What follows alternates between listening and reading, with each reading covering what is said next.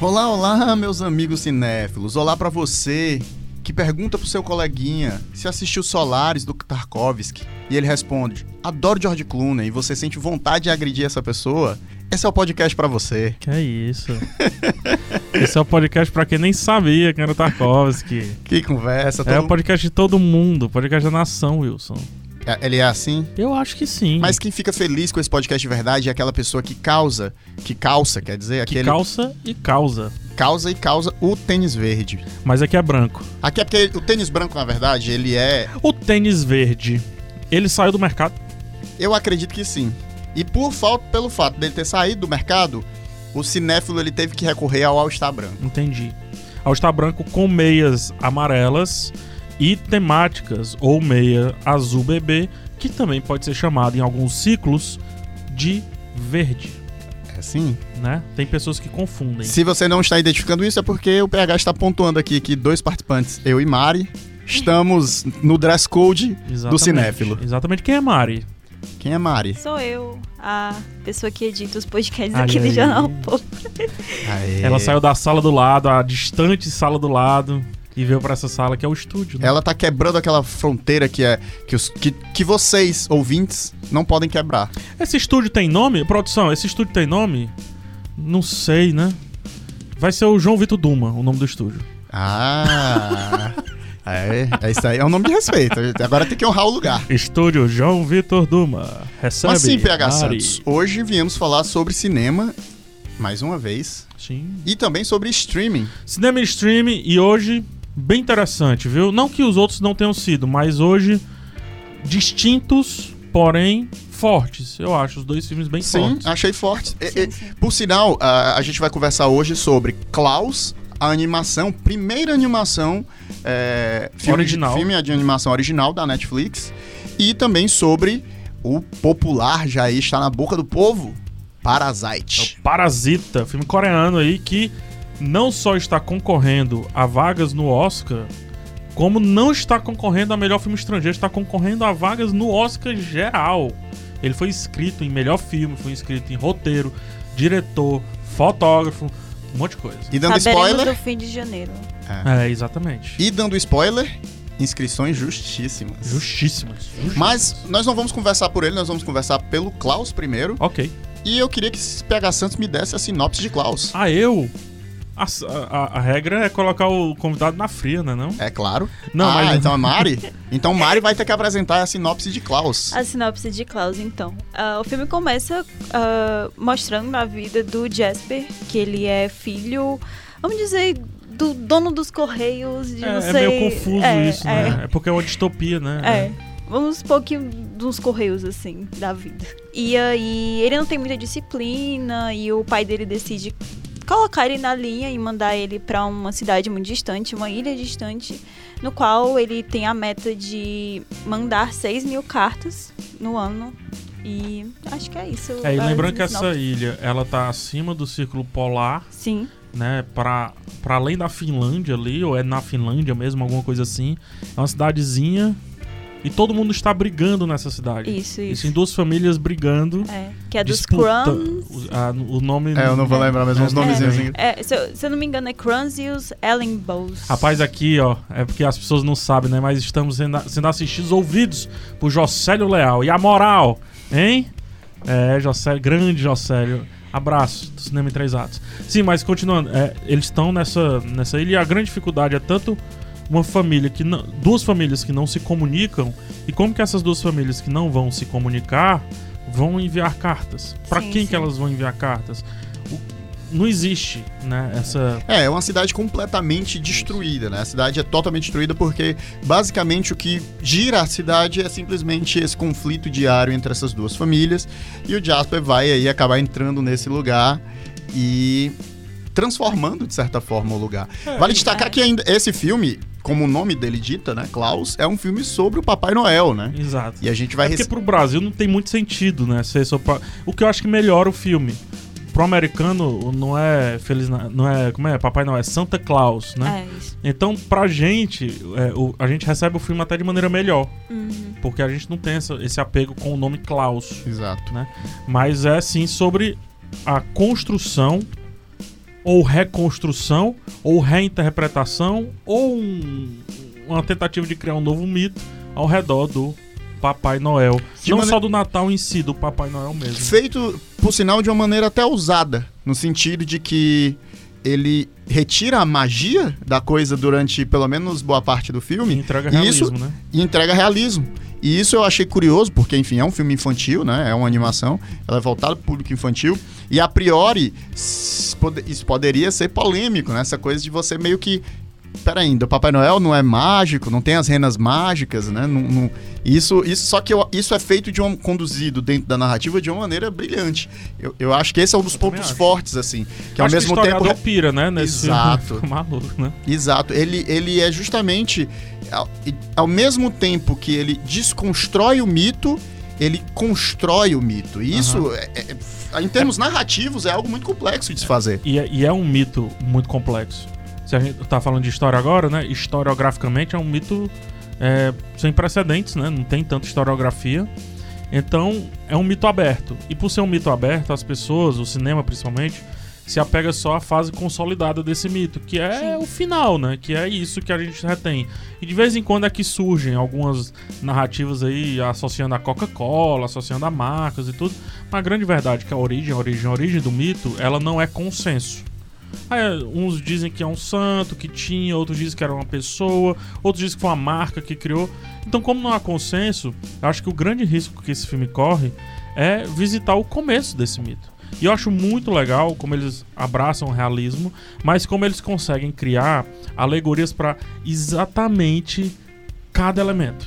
Cada elemento tem uma alegoria realista. Apenas um elemento que não tem uma, uma- uma alegoria realista, que é o espírito do Natal, né, que eu não vou dizer como que é re- re- retratado lá, mas é o único que é mais, digamos, mais fantasmagórico, mais mais fantasia, né? E acho excelente.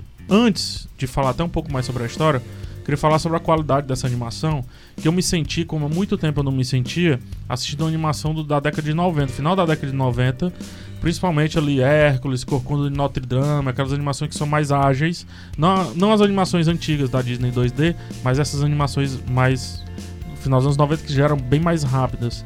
E a textura, eu gostei. Eu não sei se eles usaram essa tecnologia, mas ela tem ali um, um, um ar de cell shading, né? Que é aquela A textura luminância do filme é um absurdo. que, que gera profundidade, etc. Eu acho que existe uma. Eu acho todo o trabalho de luminosidade no filme um absurdo. É muito esmero. E aí, eu não sabia quando eu tava assistindo, só soube depois, que o Sérgio Pablos, que é o diretor e roteirista, ele era animador dessa época da Disney, a época da retomada dos- da animação 2D na Disney no final dos anos 90, que já tinha Toy Story, já tinha Vida de Inseto, se eu não me engano, mas a animação 2D ainda tava no topo. É, para quem não conhece, o Sérgio Pablos, ele é o criador do Meu Malvado Favorito, Meu Malvado e de Favorito. Minions, né? Então, foi uma das franquias, por sinal que. Trabalhou como animador de personagem no Rio, que é um filme muito complexo. E ele, na realidade, é alguém que tá com bastante cacife, porque, enfim, Não, né, a franquia. grisão, viu? A franquia dele foi franquia de bilhão, né? Então, quem, faz, quem dá bilhão ganha carteirinha aí pro. pro- pro- Por isso E- que ele tem que falar pro Scorsese que ele tem que ganhar bilhão. Aí ele pode É. fazer o que ele quiser. Mas sabe o que é, sabe o que é curioso sobre o Sérgio Pablos? Não tô deixando muito a Mariana falar, mas ela vai falar. Eu, um- É que eu tô morrendo de frio por causa do então ar-condicionado vem pra cá, estúdio. vamos mudar. É, Não, um- não, não, tá tudo certeza? Absoluto. Uma coisa que eu acho legal nele é que ele é criador, pra mim, de uma famigerada franquia. Fran... Peraí, de novo, de uma famigerada franquia, que é meu malvado favorito. Que pega todos os clichês que a Disney definiu e joga a uma quinta potência. Por exemplo, os Minions são aqueles personagens galhofa que sequer falam, feito exclusivamente pra merchandising. Né? Exclusivamente pra isso. Ao ponto de ganhar um filme solo e não conseguirem sustentar. E esse mesmo cara, o Sérgio Pablos, que criou essa essência aí, ele vem pro Klaus e não traz esse personagem. Ele não tem, ele tem um personagem fofinho, que é a meninazinha, mas não tem o galhofa puro. E eu acho que ele é mais esperto ainda, que mesmo assim ele não abre mão do galhofa. Ele coloca no personagem principal dele, que divide três estereótipos: o do galhofa, o estereótipo do herói e o estereótipo do estrangeiro que é, tá se fascinando por aquele novo mundo. E, eu, e isso, tipo, curiosamente, não sei se pode ser tratado de maneira sintomática, mas é um filme que tem muita cara de filme de autor E, e apareceu na Netflix, É um né? filme que não iria pro Parece- cinema. Se não fosse a Netflix, esse filme seria É. uma animação independente que ninguém conheceria. E, isso é curioso, porque tipo, a gente vê como a Netflix aparentemente está dando realmente bastante liberdade pro produtor pro criar suas narrativas, né? Oscar. E vai pro Oscar. Cara, eu não, eu não assisti as animações desse ano, mas das que eu é um vi. dos mais bem cotados aí pra indicados. Não ganhar. Ganhar, já- a gente É. já sabe quem é que vai ganhar. Mas é, é um dos indicados aí, certeza. Até porque todo ano tem o indicado 2D. A, a academia sempre indica um 2D. E eu acho que dessa vez não será um anime e será o Klaus. Eu acho. É, depois de assistir o filme, eu fiquei pensando, ah, porque assim, eu sou muito fã dos filmes ah, do estúdio Ghibli e também dos filmes do Hayao Miyazaki, enfim, a maioria estão nesse estúdio. E o Hayao Miyazaki, ele fala que ele traz esse, esse quê de humanidade para os personagens. Ninguém é 100% bem, mas ninguém é 100% mal. E no filme, ah, enfim, no Klaus, a gente vê o Jasper, um personagem que ele quer sempre se dar bem e tal. E aí, ele, ele tem a trajetória dele e acaba mudando. As pessoas da cidade, todo mundo em pé de guerra uma com as outras, mas elas mostram essa humanidade delas, sabe? Ninguém 100% mal, assim. E é legal como vai construindo Isso, essa isso. união, É. né?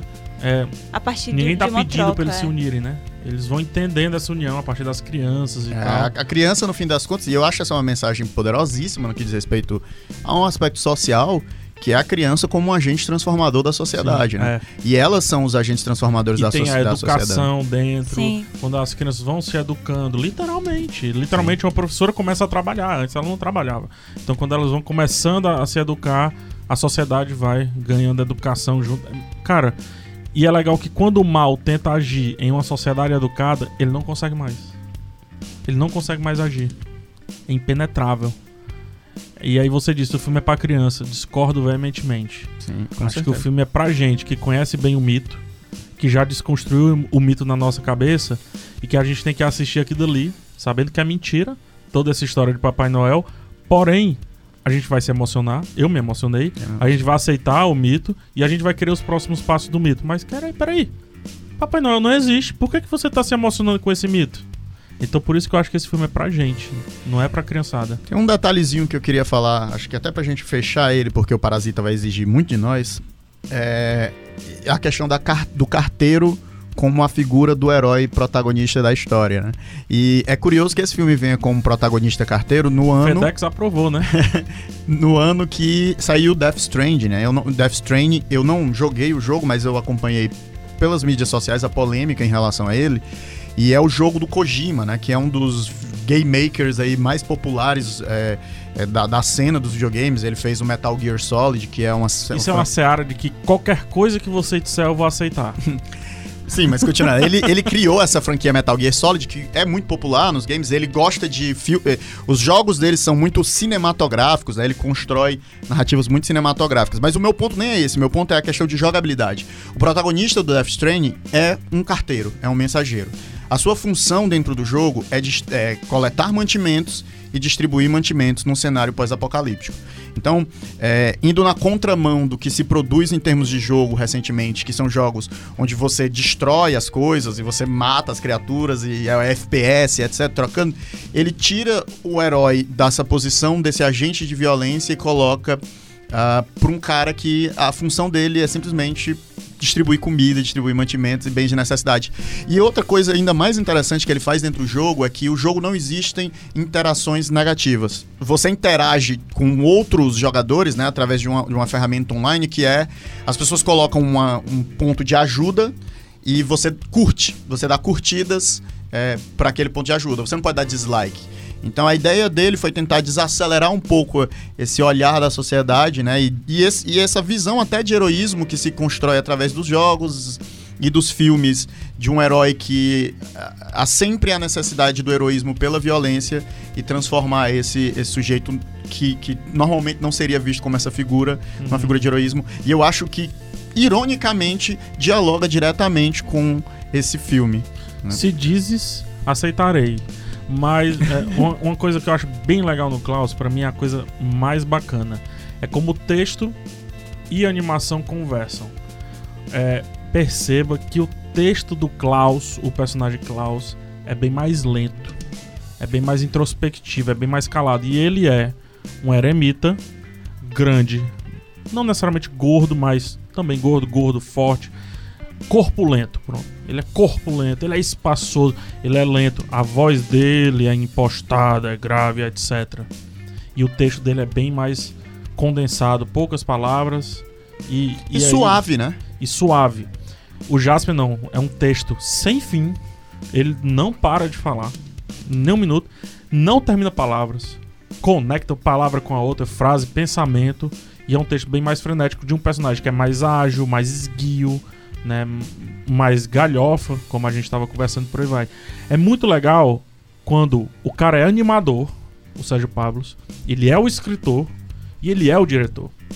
Então tudo quando ele estava escrevendo o texto, certeza ele estava pensando na desconexão física dos personagens. Sim. Isso é lindo, cara. Sim, sim, com certeza. Não, e, e é justamente um filme que quando, quanto mais você pensa, é, mais ele cresce. E uma coisa que, assim, parece bobo, mas na verdade é, ele é um filme de Natal, né? Então eu acho que, o, e, e- esse espírito do Natal é algo que está presente dentro do filme inteiro. E eu acho que é a coisa que.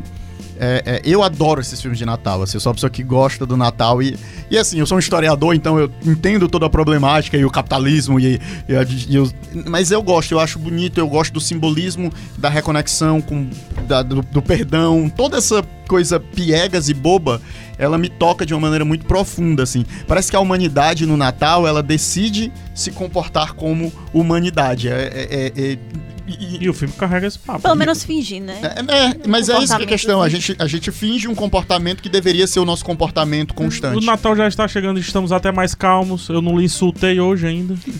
É verdade. Não é verdade? É verdade. Se bem que você desdenhou. Wilson, eu amo você. Fiquei emocionado. Isso é o Natal. Isso é o Natal. Isso é o Natal. Você desdenhou um pouquinho aqui da minha informação com Death Stranding, mas. eu vou. Eu vou deixar passar. forma A- a- os cinéfilos gamers, eles vão curtir a minha referência e, tu- e vão comentar Quem dizendo. gosta de cinema não gosta de game. um, 60 horas de jogo? É, Hein, Mariano? Cara, 60 horas de jogo, 60 horas de jogo é 60 filmes, irmão. é verdade. Não é assim, não. Pode ser mais 30 filmes. É, vai, 30 filmes. Mas 30 filmes pra um jogo. É, depende do filme, né? Se for um filme iraniano assim. É, se for, se for Só dá mais- um filme mesmo. É, se for o vento levou e o Martin Scorsese, pronto, né? É, já, já deu. Encerramos? Encerramos, no caso, Klaus. Klaus. Agora nós vamos pro ar-condicionado menor e a Mari descongelou. E ela, tá, ela tava aqui mesmo pra falar do Parasita, que era o que ela queria. Então, já que ela já deu a sinopse do Klaus, é você que dá a sinopse de Parasita. Ah, a sinopse do Parasita é vá assistir. Cara, eu, eu vou falar aqui um- uma sinopse, mas é um plot, tá? É, temos aqui uma família pobre, aqui é a família Kim, que um dos membros da família Kim passa a trabalhar para a família Park, que é o exato oposto dessa, ou seja, uma família rica. A partir daí, a família Kim começa a melhorar, porém, outras coisas também começam a acontecer. Ponto. É só isso, o plot é esse. E pedras começam a aparecer no caminho. Exato. Ponto. E, e acabou. A gente vai ter uma parte com spoilers. E aí a gente aprofunda um pouquinho. Mas a gente avisa bem direitinho quando os spoilers forem começar. O filme começa com um retrato dessa família, justamente pra mostrar pra gente a pobreza deles. A gente vê né, que eles moram numa casa do que parece ser um Dá pra subúrbio, chamar de casa? um buraco, numa, né? Um buraco, é, né? Não numa um- toca, uma toca de hobbit. Não, não, porque a toca de hobbit é quente e confortável. É, É, um... não, é, é- Eles moram abaixo do nível da rua. Exato. Sim. Tanto que até na, na, na primeira cena, quando mostra a janela e tá, tipo. Não sei muito bem explicar, parece que é uma descida É um a rua, declive, né? é um É. declive. E aí tem lá, onde eles moram, que é, parece mesmo ser um É, e, da- e a, e a paisagem vista dessa janela é uma paisagem de lixo, de bêbados mijando na O rua. cara vai mijar sempre lá. É, cara. Olha onde eles moram, cara. É tão bizarro, Wilson, que o vaso sanitário dentro dessa casa é acima do nível do chão. Sim. Ou seja, as pessoas moram abaixo do vaso sanitário que elas fazem os seus próprios dejetos. Por sinal, que é um vaso sanitário aberto, assim. né? Aberta. é. Não tem cortina, não tem, Nada. não tem tapumes nenhum. Inclusive, é, um- é uma característica dessa família. Não existem cortinas entre as pessoas. Exato. Todos sabem as mazelas e as qualidades de cada um dos outros, de É. cada um entre eles. É, a pobreza, e, e aqui a pobreza, e não só a pobreza, mas o, uma das características que dá título ao filme já ressoa pra você, né? O nome do filme é Parasita. E eles estão. wi-fi- perderam o Wi-Fi, que na verdade o Wi-Fi eles não perderam, né? Eles roubam o Wi-Fi de algum vizinho que tem o Wi-Fi. Restaurantes próximos. é, e, e aí eles estão buscando dentro de casa algum sinal pra poder se conectar nesses Wi-Fis, né? Então, ao mesmo tempo que você apresenta a situação de pobreza da família, o autor já dá ali o primeiro hint daquilo que titula o filme. E isso é muito acertado, assim, né? Porque já tá mostrando uma família que tá ali buscando a forma que ela pode de. Parasitar. É, não só de parasitar, mas de ter as coisas. É a forma que eles encontraram de. Eles precisam ter internet, eles querem. é, eles vão arrumar o jeito deles. É, e sobreviver de alguma forma, porque todos os quatro integrantes da família estão desempregados e a única forma de sustento deles é montar caixas de pizza. E é legal, só, só um Sim. negócio sobre a caixa de pizza, tem um detalhe super legal. A menina vai lá é, pegar as caixas de pizza e ela diz, ó, tem um erro aqui. A cada quatro caixas de. Não, a cada três caixas de pizza, uma tava montada errado. Ou seja, só uma pessoa daquela família de quatro pessoas tava montando errado. E a gente sabe porque o, o, o filme mostra isso. O filme tem uma malaca de contar um outro filme. Uma malaca parece coisa ruim, não tem uma estratégia de contar um outro filme com os planos detalhe. O que são os planos detalhe? São os planos fechadinhos, não necessariamente close-up, mas são os planos fechados em detalhes, né? Fechado em alguma coisa. Por exemplo, é, essa informação surge depois, só que antes existe um plano detalhe no pai montando, enquanto eu tava conversando, montando alucinadamente errado as caixas de pizza. E ele não revisita esse plano detalhe. E nem chega pra dizer assim, ah, foi você que montou. Não. Mas aquilo ali só diz que é, existem naquele cenário três pessoas perfeitas e uma que não faz tão bem. E isso vai se repetindo ao longo do filme. Sempre tem um dos quatro errando. É, e, e isso, assim, é, é e é justamente o que eu ia falar sobre a questão do trabalho, né? Os filhos são jovens, etc. A mãe é uma dona de casa, mas o pai não pode trabalhar por quê? Né? É- Essa é uma pergunta que fica no ar dentro da narrativa, que você não vê ele com nenhum problema de saúde real, ele é uma pessoa que se move normal, etc. E existe um diálogo entre ele e o amigo que vem visitá-lo, né? Que vai ser justamente o, o gatilho narrativo, esse- o convite que o amigo faz para que ele vá trabalhar na casa da família Park é, através desse amigo, e ele diz: Meus pais estão bem, mas não podem trabalhar. E esse, um, né, esse fato do pai fazer a caixa de qualquer forma, e um outro detalhe que é quando eles jogam o veneno, né, eles deixam o veneno entrar dentro da casa, né, existe ali uma, uma operação pública para borrifar veneno. Tipo Sucan. É, tipo a Sucan, É. se você for do Ceará, Fumacê da Sucan. se você for do, do Ceará, você vai saber o que é a Sucan. Mas basicamente entra ali uma fumaça dentro da residência, e enquanto os outros membros da família né, se agoniam, começam a tossir desesperadamente, o pai ele reage de uma maneira apática, assim, como se nada afetasse ele. E aí isso eu acho importante porque eu acho que esses dois momentos, né, a caixa mal montada e esse momento de apatia diante desse- dessa fumaça, dessa coisa ruim que invade o ambiente e daquilo não, não há nenhuma reação pra ele, eu acho que já constrói bem quem é aquela figura do pai. E é legal, é, mais uma vez, os detalhes, não necessariamente agora no plano detalhe, mas como o diretor, Bom John Ho, diretor aí do. É Jun, né? Bom Jun É, Ho. é, como, como, É Bom Jun Ho. Bom Joon-ho. É, Exato. Como ele é diretor do Expresso do. Amanhã. Expresso É. da Manhã, que é o Snowpiercer. é, sim. Tá na Netflix. Netflix comprou. Okja também, né? Okja, que é da, da que, é a- Netflix. que é da Netflix também, da, da porca. Eu falei porquinha no meu vídeo, mas na verdade é uma porca gigante.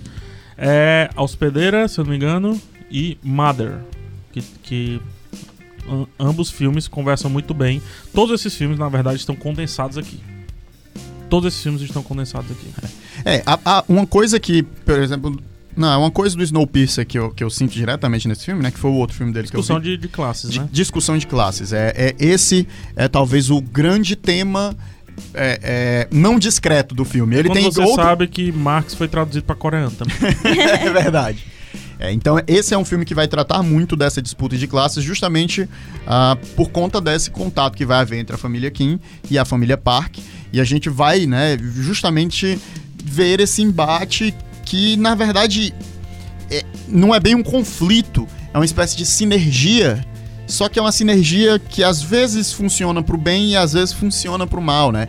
E, e- e isso é curioso porque é um retrato da própria sociedade, né? A relação de classes, ela às vezes funciona de uma maneira positiva e às vezes ela funciona de uma maneira extremamente negativa. Isso denota uma sensibilidade do autor de não lidar com a questão de classe de uma maneira maniqueísta, né? Ah, tipo tá, assim, o, o- o rico é mal, o pobre é bom, não existe isso, Não, né? Não. É.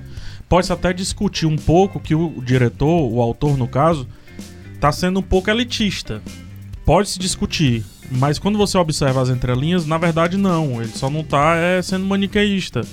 Então, tanto os ricos parasitam os pobres, mas como os pobres também parasitam os ricos. É? E mais ainda, como os pobres parasitam outros pobres, que estão até numa linha abaixo, literalmente isso no filme, você Sim. vai entender quando assistir, quem, quem já assistiu entende, né? E como também esses pobres mais pobres parasitam os pobres de cima, ou pelo menos tentam parasitá-los. Então é, é uma cadeia sem fim. Eu acho que tam, e aí tirando essa visão de que o diretor pode estar sendo elitista, e eu acho que não, mais uma vez falando, o que eu acho que ele está tentando expor é que a natureza ela dá um jeito de criar esse, parasi esse parasitismo, de criar que o parasitismo ele é natural, ele vem do ser humano, assim como vem do- dos bichos, assim como vem, enfim, no natural, nas plantas e tudo mais. Então, Eu, eu, É curiosamente eu não visão- enxergo, eu não enxergo como natureza assim. eu enxergo porque ele, ele conversa. Por, por que, que eu enxergo? Não tô dizendo que você não, tá não, errado. sim, sim, sim, sim. Eu- Eu enxergo porque. Aí eu tenho que entrar um pouco em spoilers, mas eu não vou entrar. Porém, ele faz com que o meio crie um caos para que as camadas se reajustem.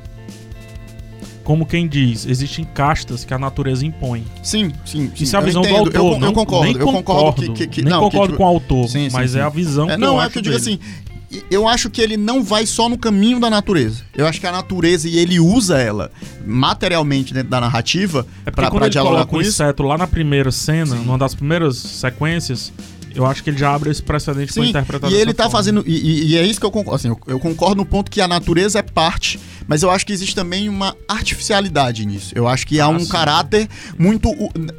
Não, não natural, digamos assim, Sim. no sentido de comportamento e de sociedade, de organização social. Sim, concordo. Quando você vê os outros filmes do, do Bong Joon-ho, você vê que ele discute muito esse lance de que certas coisas parecem ter nascido pra serem certas coisas. Sim. Para, ele, ele discute, tipo o Okja, há toda uma correria, mas o filme ele é pessimista. Ele é bem pessimista.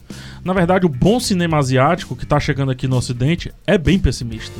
Assunto de família ano passado no Oscar, esse, o próprio Hospedeira e, e a anfitriã, The Host, algum... O expresso, do, o expresso do, Expresso do, do amanhã, é pessimista. é pessimista, então esse cinema asiático tá chegando muito pessimista o Bong Joon-ho exclusivamente mais pessimista ainda, a meu ver. E por isso que eu, que eu acho que assim, ele pode ter uma visão dentro dele de que é, infelizmente é natural essas relações. E aí, a minha pergunta, da- quando você fala de que é natural, eu não sei se é necessariamente uma naturalização, né? Ou seja, ele aceita que as coisas são naturalmente assim, ou ele chegou num ponto de que ele não acredita na mudança. Ele acha que o sistema e a estrutura, ela é tão firme que ela tende a retornar a esse ponto antigo. Então, é- é- é- essa coisa do ciclo, é se- a coisa é tão forte, ela, ela é tão inquebrável que você não consegue transformar a, a sociedade de fato. Vou fazer um, um- exercício contigo. Não vou colocar a Mari nesse, ne- nesse, nesse, nessa encruzilhada, não. Mas eu, você se, se daria essa encruzilhada. E eu peço que o ouvinte também se coloque nessa encruzilhada. E sem julgamentos, do tipo, ah, eles estão falando. Não, não, não tem elitismo aqui nem nada. Estamos colo- nos colocando na linha do filme. E que eu acho que, é o filme, que o filme quer fazer. É cuidadoso essa encruzilhada. É cuidadosa. Mas vamos lá. Tem um momento do filme que um personagem fala, ele define um cheiro de pobre. Ele diz que o, o um motorista específico lá tem um cheiro XYZ, define perfeitamente esse cheiro e por aí vai. Wilson, tu sentiu esse cheiro? Hum, não. Eu senti. Eu entendi. o que ele tava falando. Mas espera aí, eu tô aceitando então que existe um cheiro de pobre? Óbvio que não. Óbvio que não. Porém, quando o diretor associa algo que existe, que é um cheiro, a no caso do filme, de pobre, meu cérebro ele, ele, ele quis me esmagar pra dizer que existe esse cheiro. E aí eu falei, diretor, e xinguei. Porque eu disse, "E- ele tá fazendo uma maldade. Que é o quê? Pegar um cheiro que existe, é um cheiro de alfazema, alguma coisa assim. Pegar um cheiro que existe. Ele fala cheiro de nabo. Cheiro de nabo, é. Pegar um cheiro que existe e associar algo que né, não tem cheiro, não existe isso. Não existe Não, cheiro não- de e rico não- nem cheiro de pobre. É, e, não é, e é justamente Mas isso. Não é o cheiro. O que ele faz com é o o- meu cérebro? Sim. Não, e eu entendo o que, por exemplo, quando você diz assim, ah, você sentiu esse cheiro. É, eu não, não necessariamente senti. Eu, eu entendo o que ele quer dizer com aquilo. Por dois motivos. Um, porque eu de fato já senti esse cheiro. E eu de fato já cheire, já, já, fedi aquele cheiro. Mas não é uma sacanagem do, É, do é. autor? É. Tu tá entendendo mais E ou não, menos? e a ideia dele. e- e- isso- e o cheiro é algo que vem da natureza. É um cheiro natural. É, é um cheiro que o próprio, o próprio. E isso é uma coisa até que a gente não sente o nosso próprio cheiro, né? Mas é uma dimensão no personagem que tem o odor de que é a primeira vez que ele escuta isso. E, e, tipo, ele nunca se imaginou sendo essa coisa. É isso Nessa que é, posição. é nessa posição, né? E, e, e ele é um personagem, né? O personagem que tem esse odor, eu já acho que vem sendo construído como alguém que é deprimido. Que está deprimido. Que eu acho que o empecilho do personagem é a depressão. Sim. E isso é um baque muito forte no personagem nesse sentido. Mas eu espero que as pessoas tenham entendido. Por isso que eu falo na minha crítica. O autor, e é muito legal isso, tem a gente na mão. E ao mesmo tempo que é muito legal, é muito perigoso. Porque ele pode nos fazer criar sentimentos que não são reais. Que não existem. Mais do que não são reais, é que nem dentro da fantasia eles deveriam existir. Ele vai, ele vai, ele é um filme provocador. Ele é um, ele é um provocador. filme provocador. E ele. e ele tá com intenção. E ele tá com intenção justamente de, de cutucar esses preconceitos, né? É de cutucar mesmo. essas visões. Ele é um filme é, provocador porque ele tá falando ah, justamente de classes sociais. Falando de uma família que tá abaixo da linha de pobreza e de outra que é muito rica, sabe? Então, a gente vê esses dois lados a gente vê como o diretor quer que a gente pense o que é essa família o que é essa outra família. E sabe o que é, que é curioso nessa narrativa? É que, apesar da família ser mais rica, a família pobre é mais inteligente do que a família rica. Bem mais safo. Muito, muito mais inteligente. sim. É mais do que inteligente, safo, esperto. Não, mas eu acho que eles. É, Eu achei as duas coisas. Eles não só são mais safos e espertos pela vivência que a pobreza gera de que você aprende a se Não, eu virar. acho que a mas eu acho que eles são mais inteligentes São mesmo. mais eles, capazes até. Exato, É, tipo. isso é, mesmo. é, e, e- e isso. Ah, meu amigo, sobrevivente é muito mais. Na natureza, sobrevivente é muito mais forte do que o que nunca se abriu pra uma savana. E, e eu acho que é uma característica O interessante. leão, o pessoal fala do leão. Le- Leão é um bicho fraquíssimo. A leoa, não. A leoa vai lá pra linha de frente e tudo. É um animal muito forte. O leão, bicho. E, e- e é interessante o contraponto que a família rica. Não, não é que ela não seja inteligente. Ela é alienada. Isso, ela é míope. Ela é desconectada da realidade. E tem, uma, e tem um momento que é, acho que é um Isso é momento. textual. Sim. Eles falam, a família Kim tem um momento que fala. Ah, nossa, eles são tão ingênuos. I- exato, eles falam, eles são ingênuos. E por sinal tem uma frase maravilhosa Não sei que se é, eles falaram isso em coreano, em coreano deve ter sido, "Oh, eu sou um ingênuo, alguma coisa assim, mas. tem, uma- tem um diálogo maravilhoso que, que ela fala que não é só ingênuo e ela é rica e é boa. E aí a mulher corrige. Não. Ela é boa porque, ela é rica. E se eu fosse rica, eu também era boa seguindo de um safanão num cachorro. Que é, é, cara, isso, esse nível de trabalho de cena que acontece dentro dessa narrativa Mal. é muito poderoso. Muito. E aqui a gente, eu acho que a gente pode entrar no mérito de spoilers. Avisa bem. É, pessoal, vai ter, vai ter alguns spoilers a Mas vamos partir avisar desse pra Mariana subir alguma trilha, algum aviso. Vai dar certo. É porque eu queria entrar no ponto aqui, Já Do- entrou no spoiler, né? entramos, Tá. de que são três filmes em um. São três filmes em um, literalmente. É verdade. A gente tem um filme de comédia no começo, Temos. né? De trambicagem, falcatrua, que você tá rindo, se divertindo. E cada vez que um membro da família É um- entra dentro da casa parque, É uma tragicomédia, vamos dizer Sim. assim. É. No, no começo é bem comédia. Sim. A- o fim assume o traje cômico. O meio é um drama. é, o e meio eu antes consigo. disso O meio, temos até terror. É, o meio, aquele meio ali, eu considero um suspense, um filme de suspense. Sim. No momento que a. Os olhos do cara lá de, de, de baixo, os olhos do cara que sobe do porão, nossa senhora, sonhei. é, Eu também me assustei com aquilo, vou mentir. E, e aí, esses três momentos do filme, né? Ele começa com essa tragicomédia, de repente, ele vira um filme de suspense e tensão, né? Pela angústia que ele vai gerar na gente do que tá acontecendo. E ele termina como um- quase um filme de, de terror trágico, de, de uma tragédia grega, assim. Ele, Termina Irmãos Coen. exatamente. Né? Aquele, Irmãos aquela Coen. tragédia, ele vai pro abismo da tragédia. Peito de churrasco. É. É isso aí. Eu acho que toda a questão do filme é que a todo momento ele te surpreende, a todo momento você não sabe mais o que você estava assistindo. Ah, uma comédia, mas virou um filme de terror, um suspense, o que é isso daqui? Então, se você for indicar para sua amiga assistir esse filme, não fale nada não, só assista, só e se assista. prepare. E uma coisa que eu gosto, que quem impulsiona todos os outros gêneros é um gênero só, que é o drama. Sim. No fim de tudo, é o drama de uma família pobre.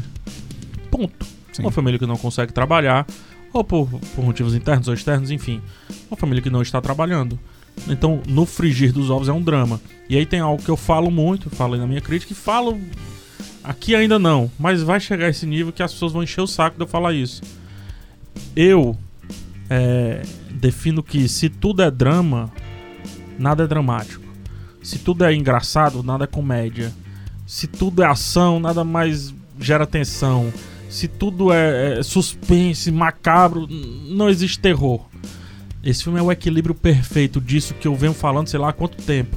É tudo muito equilibrado. Eu, eu, e, e o, o que eu. Mesmo que haja comédia ao fim, eu não ri. Mas não eu dá sabia, mais, não dá mas mais. não dá pra rir. Não dá mais. Mas eu sabia que ele tava fazendo pra que eu relaxasse. Mas só que eu disse pro autor, eu disse, não vou relaxar. Ah, é- é- Eu não Qual vou me foi o permitir ponto a de isso. comédia do final, O- o- assim, a- aque- aquele, aquela festa de aniversário, Hum. é, desde quando tem o diálogo do pai e do motorista sobre o índio, ah, então o índio vai entrar e vai fazer isso, isso, aquilo, outro, tudo aquilo ali é um sketch. P- Pra mim, aquilo foi a parte mais tensa do filme. Aquilo, pra, pra mim, aquilo foi Então a está calma certo, antes você da tempestade. Mas eu já ele tá tava assim, meu certíssima. Deus, vem alguma merda por aí. Mas sabe onde é que eles fazem isso? Na hora que o cara leva o espeto na costela, que ele tá lá caído no chão, que o, o parque patriarca passa por ele, ele diz pro cara assim: Respect! É, não, e tem comédia antes, por exemplo, quando eles estão lá debaixo do centro, da mesa de centro, e tá sim, lá o casal sim. transando, né? Sim. E daí ele sai rastejando ali Fica bem e fica só os pezinhos. Pô, aquilo ali é um sketch, porta dos fundos. Aquilo, acho que foi só pra aliviar alguma tensão, porque É, eles estavam é. lá, bebendo, comendo, a família tá rir. chegando. Eu, sinceramente, não É consegui só rir. porque tipo, você já tá E desesperado. cenas após isso, ceninha, sei lá, quatro, cinco cenas após, terror. Vem um cara subindo do porão. Que é isso, gente? E aí passa mais um pouco, a mulher morre escada abaixo, empurrada. É um filme muito complexo, cara. Sim. E o mais curioso Muito é que eles fluido, não, muito eles mesmos, e você percebe no desespero que é gerado pela situação que se cria, né? Que eles não, eles não eram pessoas, é, tipo assim, eles não eram bandidos, entendeu? Eles eram pessoas que abri- é, perceberam a Oportunistas, oportunidade. E, e existe um diálogo sobre- com eles, né, entre eles sobre isso, quando eles falam que, que eles nunca conseguiriam um emprego daqueles. Eles nunca conseguiriam um Não. emprego. Por mais que eles fossem capazes de desempenhar a função e desempenhar bem, Ah, eu já tenho dúvidas. Ah, eu já tenho dúvidas. Eu não conheço a, a hierarquia social da, da, da, da Coreia do Sul. Eu conheço mas, um pouquinho. mas eu acredito que, tipo assim, até pra você servir alguém rico, você tem que estar que numa ca... um- É porque, assim, na Coreia do Sul, lá é bastante complicada essa questão de emprego, porque lá é um país onde a educação está no topo. Então, é, tem muita competição, não só em mercado de trabalho, mas para você entrar na universidade, para você conseguir um emprego legal, você tem que ter o seu estudo e tal, não sei o quê. Então, que no caso é difícil, enfim, conseguir emprego. Então, o teu ponto é certo de alguma forma. Assim, não, não sou coreano, nunca vivi lá, mas É, tipo, pelo não- que eu É, sei. Eu, não sinto isso pelo texto do filme, entendeu? O texto do filme, ele, ele- existe um diálogo que ele diz assim, olha, é, Ele não discutiu em si porque que eles tinham que ser oportunistas, mas deixa. Não, ele fa- tem uma fala que ele ar, fala né? assim, tipo, as pessoas para poder conseguir um emprego com essa família, uma pessoa deve, de- deve haver filas de 500 pessoas para um emprego desse e nós quatro conseguimos emprego nessa casa. Então, tipo, e você vê que, tipo assim, pelo próprio extrato social deles ali, existe um abismo muito grande. E esse abismo é construído visualmente no filme. No momento que eles fogem da casa, a gente tem uma cena longa de descida. Sim. Escada, escada Esse abaixo. E, Era o e ponto que eu ia lixo falar. e água. Esse era o ponto e que eu ia falar. É de como a água desce. E como a água atinge eles. Porque começa a chover lá na casa dos parques, eles estão fugindo e tem todo aquele caminho. E é eles descendo e a água descendo junto com eles. E eles. onde- onde- Teoricamente, a água é. é. o elemento da vida. E para aquela pedra é o elemento de descanso da pedra. Sim. Né? E justamente falando, é, que tá falando desse ponto de como, enfim, de como, como eles falaram, que nunca iam conseguir um emprego daqueles, como eles forjam justamente o que eles sabem. O menino, para ele conseguir um emprego lá de professor de inglês, ele tem que forjar diplomas de várias coisas. Justamente esse ponto que eu falei, de como a educação lá é, justa, é justamente muito Rígida. é, não, não, é muito rígida, mas muito requisitada de alguma forma. Pra, pra você conseguir um emprego bom, você tem que ter isso, isso, aquilo. Acho que em todas as culturas O é apelo assim. ao estrangeiro também, Isso, né? justamente. Como a irmã, que a irmã É. vem dos Estados Unidos, É, né? como- isso ela fica diz. Nos pormenores como o exército atrapalhou a carreira dele de estudante, porque lá também tem, Sim. é muito rígido. É, porque lá na, lá na. Coreia do Sul, todos os homens, ah, a partir dos- dos 18 a dos 20, se eu não me engano, tem que servir por dois anos o exército, até os 30 anos. E eles não então, dispensam ninguém. Tem É. jogador de futebol aí que muitos teve que parar a carreira. muitos- Cantores de os é, né, é, os cantores de K-pop tem que tudo também, enfim. É por conta de que a- a- não há paz, né? A, o, a Coreia Eles do Norte e a Coreia do isso, né? Sul estão num armistício. Por sinal, o filme tem uma cena magnífica de uma alfinetada à Coreia do Norte, ela né? imitando, né, o Ela imitando de, a apresentadora de TV. de, de TV. É um filme. É, cara, é muito legal. É muito isso que tu falou agora. A gente passou um tempo exportando filmes brasileiros, mostrando muito nossas mazelas, né? Porque é o que a gente. Realmente é de onde sai muito drama. Cidade de Deus, Central do Brasil, por aí vai. Né? E a Coreia tá passando por esse processo. A Coreia não, a Ásia, o cinema asiático tá passando por esse processo agora. Os filmes que são mais exportados são esses aí, mostrando pobreza, mostrando que, opa, peraí, você acha que isso aqui é, é glória, né? É, é- é- é glória e, algum, e algumas bombas da Coreia do Norte? Não é. Aqui nós temos uma faixa de pobreza, inclusive uma faixa de pobreza bem larga. Por sinal, é um filme assim. que facilmente aconteceria no Brasil, né? Só que aí é que tá as diferenças. No Brasil, pelo menos vamos pegar o Rio de Janeiro, o pobre mora embaixo, o, o rico mora embaixo, nas casas luxuosas de baixo. Uhum. O pobre mora em cima, nas favelas, em cima dos morros. Sim. Lá é o contrário. É. O rico mora em cima e o pobre mora embaixo. A água escorre e se suja e vai pra casa do pobre. Só que aqui o rico é tão bem protegido que mesmo que a água escorra, ela não consegue entrar nessa casa dos ricos. E aí a gente vem agora pro nosso cenário de Fortaleza. Os pobres moram mais próximos à praia, que há muito tempo atrás era o local dos doentes, os leprosos. Era onde eles eram jogados lá. E os ricos moram mais próximo. Porém, tem uma faixa de praia que também moram os ricos. Como a nossa realidade é muito mais complexa do que a realidade especificamente do que esse filme mostra dos Por coreanos. sinal, né? eles conseguem ir, eles vão lá, né? Mesmo que a pé, eles descem da casa e vão até a casa dele pelo Sim. caminho, né? E a gente vê, por exemplo, que nas nossas periferias o isolamento social é muito maior. Porque a- essas periferias daqui que não estão na praia, elas estão muito isoladas da sociedade, né? Muito. Lá na periferia mesmo, na parte mais externa da cidade, quase como não fizesse parte. Ou pelo menos é assim que o Estado quer tratar, né? Você afasta pra não fazer parte. E acho que esse é o ponto.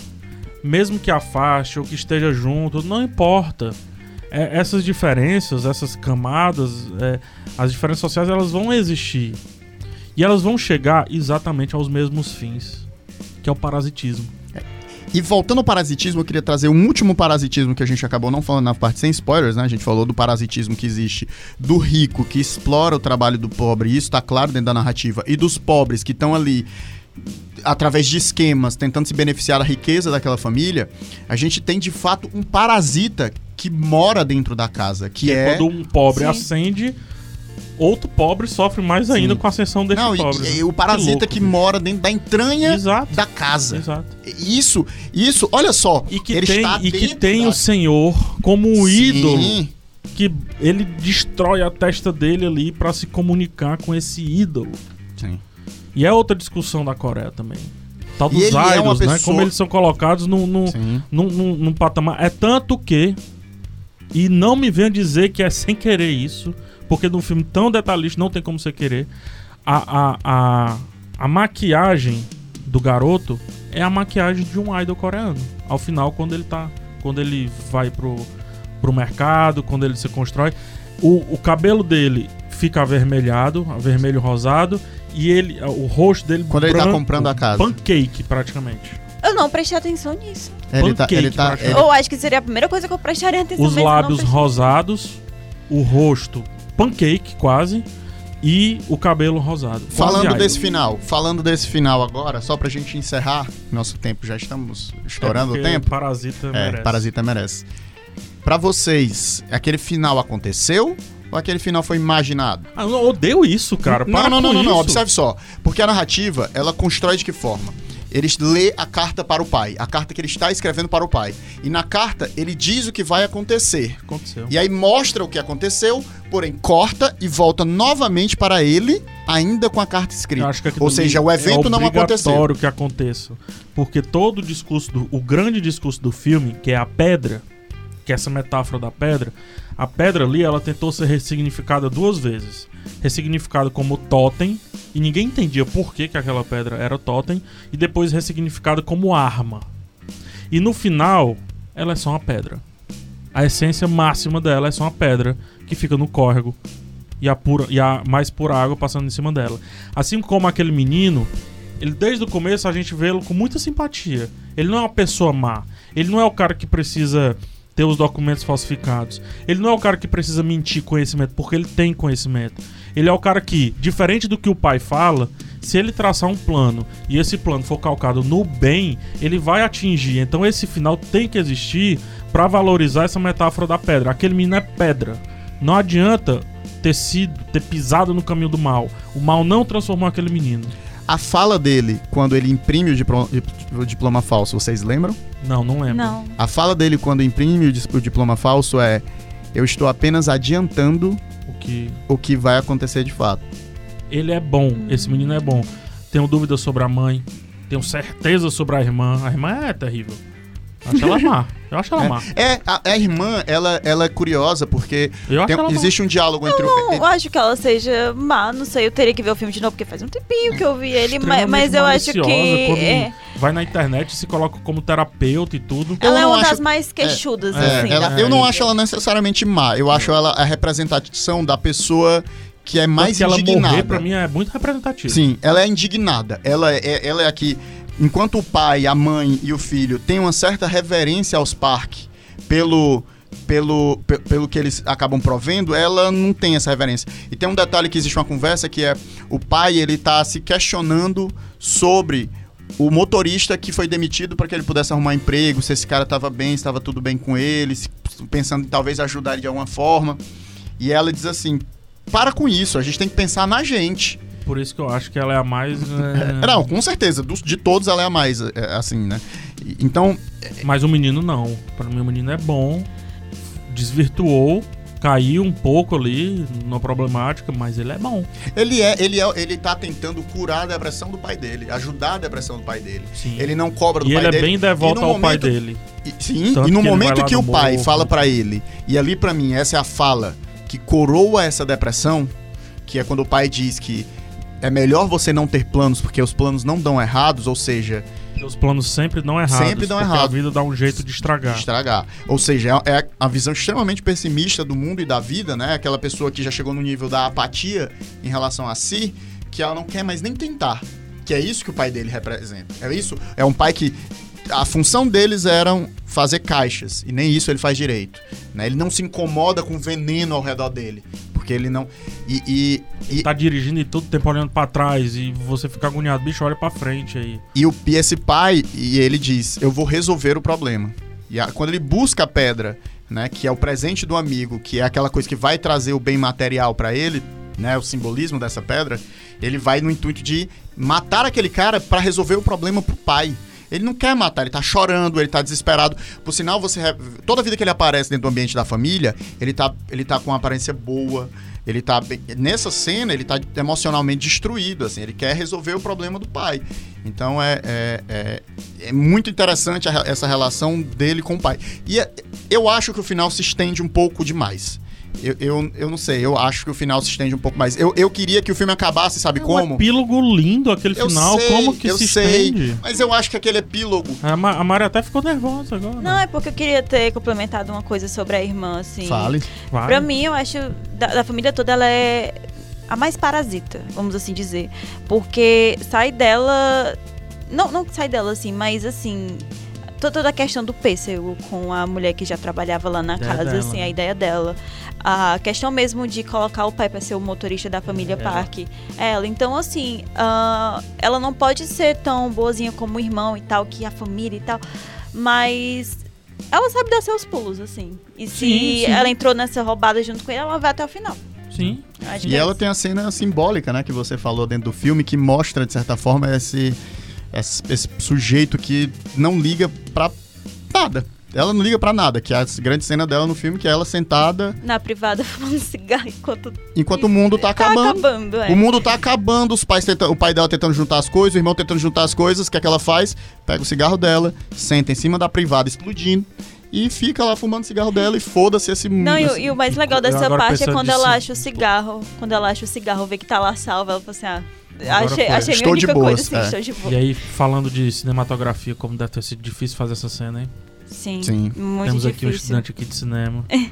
Como Só, ter só pra fazer o som daquela cena deve ter sido Imagina. muito Água, faz, água, água é uma desgraça no cinema, né? Água, é. E tem um outro detalhe sobre ela também que reforça essa imagem, que é quando eles vão lá pro estádio, pro ginásio, depois que a casa foi destruída, né, junto com as outras pessoas, enquanto o pai e o filho não conseguem dormir, não conseguem descansar, ela tá de lado lá, Tranquilaço. no sétimo sono.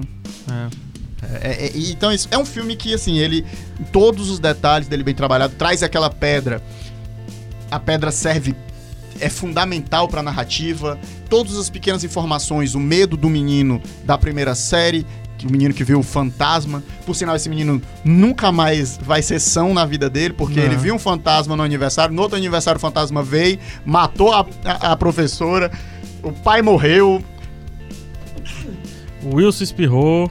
toda a desgraça do mundo por causa daquele fantasma. Então, é- é uma narrativa trabalhada nos seus mínimos detalhes. É um filme espetacular. É um filme que até regras básicas de construção de história, por exemplo, de ele estabelece várias coisas dentro do primeiro ato, mas ele subverte inteiramente a narrativa no segundo ato. Ainda assim, tudo que foi estabelecido no primeiro ato serve dentro desse ambiente de subversão. Então, é uma narrativa de comédia, ela estabelece um monte de elementos que serviriam para essa comédia e quando ela vira no, e quando ela vira uma suspense, tudo aquilo que você construiu para uma comédia funciona pro suspense que você construiu e tudo que o suspense constrói funciona pro drama, pra mas- tragédia A- que vira a- no final. A tal arma de Chekhov, que é a pedra apresentada no começo, e quando o menino diz que vai matar, diz não, mas deixa claro que vai matar utilizando a pedra como arma, na verdade, é utilizada contra ele, depois é a mesma pedra que define a personalidade do menino, que é ser simplesmente pedra. E no caso do menino, que é bom ser simplesmente bom. Sensacional. Sensacional. Tem que ser Oscar de melhor filme. Direção, roteiro, fotografia, a fotografia desse filme e outra, edição, montagem. A montagem é brilhante. Tem três filmes na montagem: a do plano de detalhe, a dos planos abertos e a das repetidas cenas que a gente não sabe por que é e depois a gente descobre. Como a janela sendo sempre anunciada como a entrada de todos os problemas daquela família. E por isso a janela sempre sendo sempre enquadrada. No caso das, da, da, da casa do Chekhov, é aquele jardim, aquele, aquele gramado que a gente só entra quando a confusão começa. Mas todo o tempo ele estava em cena. Todo o tempo ele estava sendo enquadrado, como quem diz. É ali que a putaria vai pegar fogo. Sim. É impressionante. É, é, eu fiquei realmente estarrecido. Eu acho que. E, e, assim, por mais que a surpresa seja um ponto importante desse filme, ele é tão magistralmente executado que eu acho que, mesmo você sabendo, você, quer, você vai querer ver. Por sinal, a sensa, o sentimento que eu tive, ele é um filme longo, de duas horas e um pouquinho. O sentimento que eu tive quando o filme acaba foi: eu quero ver esse filme de novo. Tem um, não sei quem foi que falou. Não existe filme longo, existe filme ruim. né? O filme só é longo quando. O filme só é longo quando você não tá totalmente entretido, assim, é. é imerso. Suas colocações finais? Não, é, sobre toda essa questão do final muito explicado, acho que a gente se perdeu. Acabou Sim, entrando em sim, muitos sim, sim, assuntos. sim. Não, pra tu continuar. Ah, eu acho que eu acho que eu gosto do final do momento que o pai não é encontrado. Eu acho que a gente vê a notícia que o pai não é encontrado, ele diria pra gente que o pai retornou para para aquele lugar, que ele tava lá preso, ele virou a parte da casa. Mas eu gosto, e o PH me Aquele- convenceu, e aí eu vou dar esse crédito pra ele, o PH me convenceu de como o epílogo também é importante, porque o epílogo ele dialoga com o protagonista É principal do filme. Que a gente esquece. Que a, quem é. que a gente esquece quem é, porque a família é tão importante como um todo, mas é a história dele. Ele começa a história. É a o amigo que vem, a narrativa dele. Então, esse final ele dialoga. Agora, eu ainda assim acho, PH. É eu ainda ali, assim se acho. acaba antes do epílogo, eu acho que acaba o filme óbvio. Eu ainda acho que o filme ele, ele deixa em aberto. Ele mostra o sonho, Sim. mas ele não necessariamente diz que aquele sonho se, se aquele sonho É aconteceu. aquilo que a gente fala, né? Tem gente que vê a, a Mona Lisa com sobrancelha. Ela não tem sobrancelha, mas tem gente que jura que viu, que viu sobrancelha. Então, a arte tá aí pra ser de qualquer um mesmo. Assim, sobre o final de Parasita, o filme todo. Minhas palavras, no caso, né? Minhas considerações. Ah, ele te surpreende. E sobre o final do filme, pra um filme que te surpreende a cada momento, pra coisas que você não esperava aparecer, como é que um final poderia ser construído? Como é que um final poderia dizer, tá, isso foi suficiente? Porque em muitos filmes é o final que dita se o filme é bom ou ruim. Sim. E sobre o final, ah, isso até me veio na cabeça, é um looping. Porque a casa é vendida pra outra família e tem um cara que tá morando lá dentro ainda. Legal. Então, é, se no começo do filme a gente vê isso, que é uma família que tá parasitando lá, mas que já tem outra pessoa que tá lá parasitando também. Então, o filme mostra esses dois lados, sabe? Como eu disse, é meio que um looping, assim. Sim, é com certeza. Se- E será que. Quantos anos ele não demorou pra Sim. poder. Provavelmente Sim. o loop é quebrado quando a família, que um dia Sim, foi parte é. de baixo. Quando novos para... acende. quando outro parasita entra nesse ambiente É, e, legal. e faz É. todo esse Eu só, eu, só, eu só gosto dessa dualidade que eu digo, né? De que eu acho que. Agora o sim, eu mostra o que- sonho de comprar essa casa. Nem eu, meu Deus do céu. É, eu, nem, só acho, nem dinheiro, nem sonho. eu só acho que. que é, eu gosto do final em aberto. É por isso que eu digo que eu gosto de, eu gosto de quando é o sonho, porque acho que é o final aberto. Eu acho que é um tipo de narrativa que ela não precisa se fechar tão drasticamente. Entendi. Acho que ela joga com a gente as possibilidades. E eu, como um, um bom fã de Lost, eu odeio quando falam que. Será que aconteceu mesmo esse final? Em todas as coisas, eu não gosto. Eu não gosto. Ah, era só sonho. Ah, era só sonho. Não, mas não é no sentido de. Mas o, o filme, assim, o filme ele, Mas, ele mas joga aí com você, você, eu, Sim, eu. Tudo bem. Ah, É mas justo, é justo. Não, assim, isso pode ser bom em alguns filmes. Esse- esse- Terrível. que- não, pode ser muito bom. Tem Terrível. um filme do Satoshi Kon, japonês Perfect Blue, que. Conheço. Pronto, você. E, e não. eu não, só fui. Eu nunca entendi esse filme. É um dos meus favoritos da vida, é mas eu a nunca entendi esse filme. chancela da inv... Deixa eu te quebrar agora, deixa eu te quebrar. invalida, vai. De olhos bem abertos. É, é, aí lascou. ah, garoto! aí lascou mesmo. Vanilla Sky é foda e Mas- é só mas sonho, é bom garoto. Porque você. É bom esses filmes, é bom esse tipo de, de coisa porque. PH tá com a cara de desarmado completamente. Tentando um argumento. Mas é bom porque você entra no Eu inconsciente fui do vencido, personagem. Mari.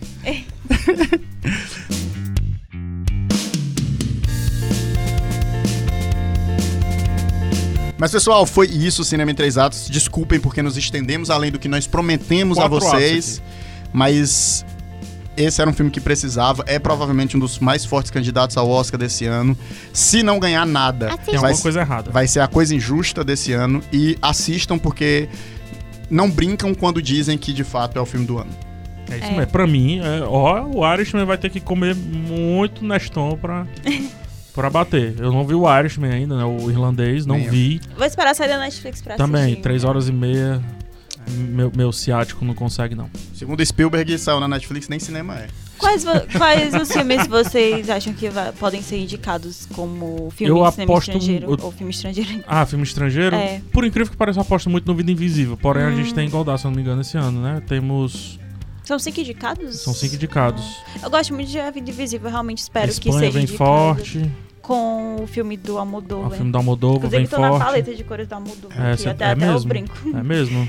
É isso, É. sua mãe também. Acho que a gente vai marcar um papo sobre o Oscar mais pra frente É, aqui mais no Cinemas frente. em Três Atos pra gente discutir essa E questão. do- Parasita pra mim não é filme estrangeiro, não. É Não. filme. É, é- Ele tá maior do que isso. categorias. Ele tá assim mais. Mas- como Bacurau, também pra mim não é filme É estrangeiro. muito como bom como todo o cinema asiático, assim, a gente tá falando de um filme coreano, mas como é, o cinema asiático, não só o cinema da Coreia, do Japão, da China, Taiwan, como a gente tá dando ah, uma, visi- é, uma visibilidade, mas como a gente tá prestando atenção.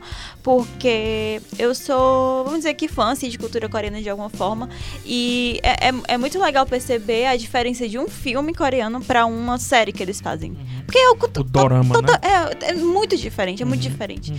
E não só o Bong Joon-ho, tem também um cineasta coreano que é o Park Chan-wook, que ele fez Old Boy, que ele fez Sensacional. também é, The Handmaiden, é, que, é- que são filmes muito bons também. E é um cinema que, cara, você tá perdendo tempo se você não tá assistindo, porque É. são filmes extremamente Old geniais. Boy, se tivesse Old hoje Boy, em dia... nunca superei esse filme. Cara, o Old Meu Boy... Deus, foi uma bomba que cai assim na minha cabeça Se ele filme. existisse hoje em dia, na era do streaming, né, na era da facilidade aí, você entendeu, da- das internets e etc. Se ele tivesse hoje em dia, o Old Boy seria gigante. Sim. Gigante. A gente tá vendo uma ascensão muito forte do famoso soft power coreano, né? Esse é um soft power que é essa forma de, de você entrar dentro das outras sociedades, influenciar a cultura delas com a sua própria, que durante muito tempo foi um monopólio de Hollywood. Greg News falou muito bem sobre isso. É, e agora a gente tá vendo a Coreia despontando como Isso isso. E é impressionante. Meus queridos, eu fui o Wilson Júnior, seu host e apresentador. Eu fui pegar Santos, tava aqui na Senhora do Doce. Eu fui Mariana Vieira, tava aqui editando, fui convidada de última hora. Não, de última hora não, pra, pra esse papo aqui, né? Palmas pra tá- Mari. Tá ligado que esse meu fui aqui é homenagem ao Iradex Raiz, né? É, né? Saudoso Gabs. Esse podcast foi apresentado por Wilson Júnior, editado por Mariana Vieira e direção de podcasts de João Vitor Duma.